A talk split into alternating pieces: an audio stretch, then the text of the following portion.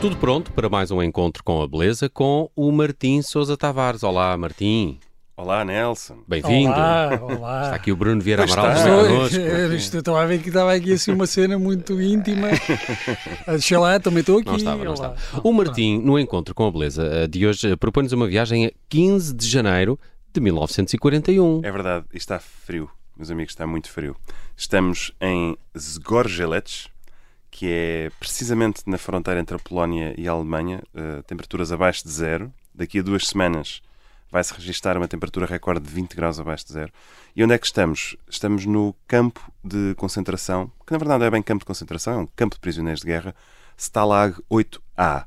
Portanto, estamos em plena Segunda Guerra Mundial, estamos do lado alemão. Uh, falar da fronteira entre a Polónia e a Alemanha nesta altura não faz muito sentido, é um bocadinho tudo a mesma coisa, mas do lado alemão, isto é uma- são duas cidades que ainda hoje existem, separadas pelo rio Neisse. Do lado alemão fica a cidade de Görlitz e do lado polaco fica Zgorzelec. Em 1941, no entanto, era tudo nazi. E aqui, neste campo, vamos encontrar o jovem Olivier Messiaen, que é compositor e que tinha na altura 31 anos, que foi recrutado para o exército francês, mas como via muito mal ao longe, a sorte dele, não é? foi destacado para Era isso o TP chato, não é? era, basicamente, não é? O pé de atleta, uma coisa assim. Foi destacado para, para, para apoio médico, pronto, era, era miúpe, mas coitado, foi capturado ao fim de sete meses de guerra, portanto, isto passa-se tudo ainda no início de- do, do teatro de guerra, e é enviado para, pronto, para, para trás da- das linhas de combate, e ali o encontramos no campo Stalag 8A. Este era um campo, eu vou dizer isto entre muitas aspas, um campo privilegiado, eh, onde estavam intelectuais, onde estavam prisioneiros de guerra. Não é um campo de extermínio, por isso é que eu há bocado disse campo de concentração e corrigi. Isto ainda não tem que ver com a solução final, não é um campo onde está a acontecer o Holocausto, mas também não é um hotel de 5 estrelas, como calculamos. Eh, O senhor é judeu?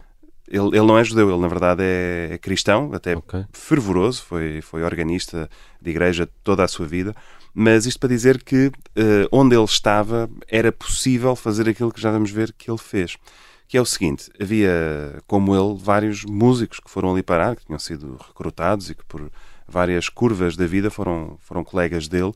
E foi até possível fazer entre prisioneiros um crowdfunding para comprar um violoncelo, por exemplo. Eh, portanto, estamos muito longe de, de Auschwitz e dessas realidades que Pois, em conhecemos. comparação, estamos mesmo a falar de um Exatamente. hotel de 5 estrelas. Sim, por isso é que eu dizia, entre muitas aspas, privilegiado.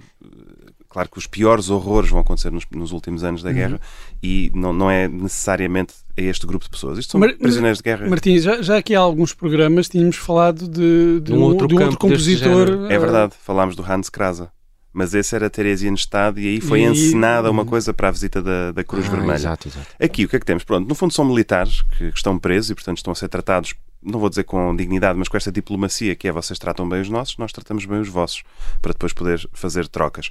E ao fim de sete meses nesta prisão, o Messiaen conseguiu que lhe dessem papel e tinta e canetas e resolveu escrever uma peça para os quatro instrumentistas que havia naquela prisão, que eram um violinista, um clarinetista, um violoncelista sem violoncelo, por isso é que fizeram o crowdfunding, e um pianista, que era ele próprio, e parece que havia também um piano. Portanto, ele, nestas condições, escreveu, na verdade, uma das peças mais importantes de todo o século XX, que tem um título lindíssimo, que é o Quarteto para o Fim dos Tempos, que é uma obra de quase uma hora de duração, muito longa. eh, E é apesar- triste? é, é tudo. É furiosa, é triste, é serena, é modernista, é, é uma verdadeira viagem atravessar esta peça. E, na verdade, o título também ele é religioso. Messiaen, como digo, era, era católico, eh, devoto e dedica este quarteto ao anjo que anuncia o fim dos tempos.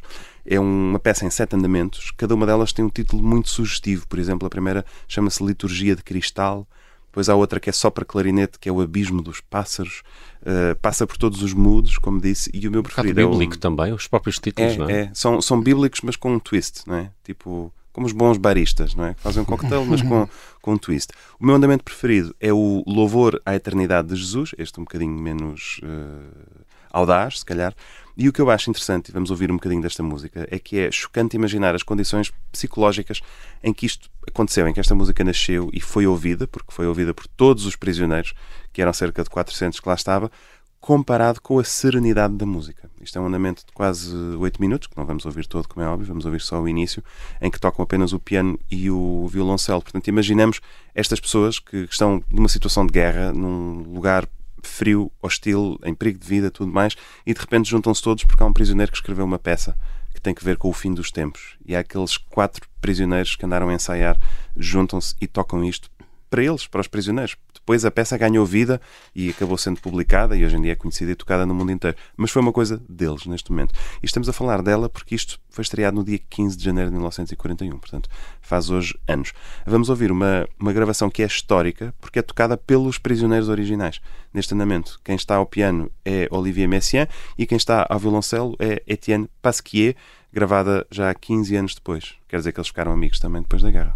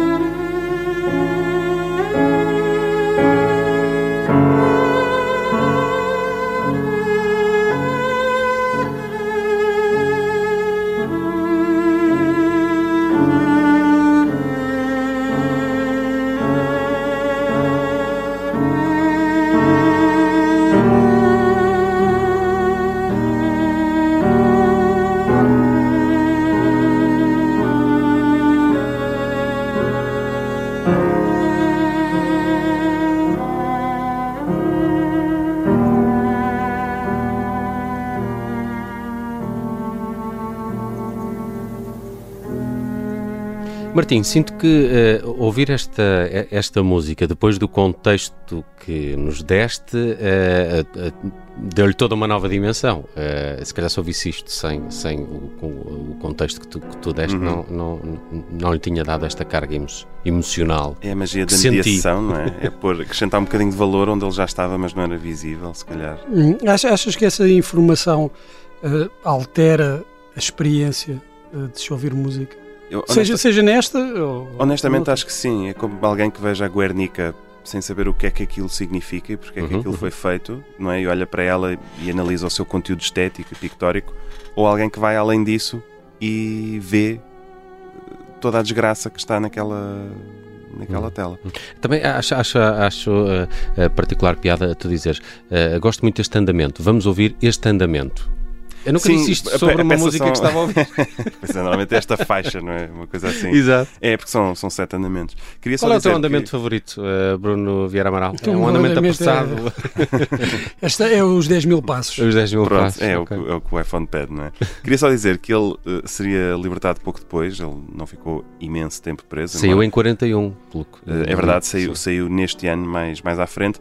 E como é que ele sai? Ele sai através da intervenção de um amigo que conhece alguém é, é sempre assim, no Propagandastafel de Paris, que era, quer dizer, o Esquadrão da Propaganda, que era um órgão instituído pelos nazis que em todas as cidades de França censurava e governava todas as publicações que se, que se é. fizessem. Sim, porque Jornais, estamos a falar livros, da França ocupada nesta precisamente, altura. Exatamente, E, portanto, acaba por ser lápis, alguém... O lápis azul lá do sítio. É, mas o engraçado é que acaba por ser alguém que, no fundo, colabora. Que está a colaborar okay. com os nazis, que põe o Messiaen cá para fora. Olha, e descobri aqui uma coisa uh, engraçada. O pai dele uh, foi tradutor uh, de Shakespeare.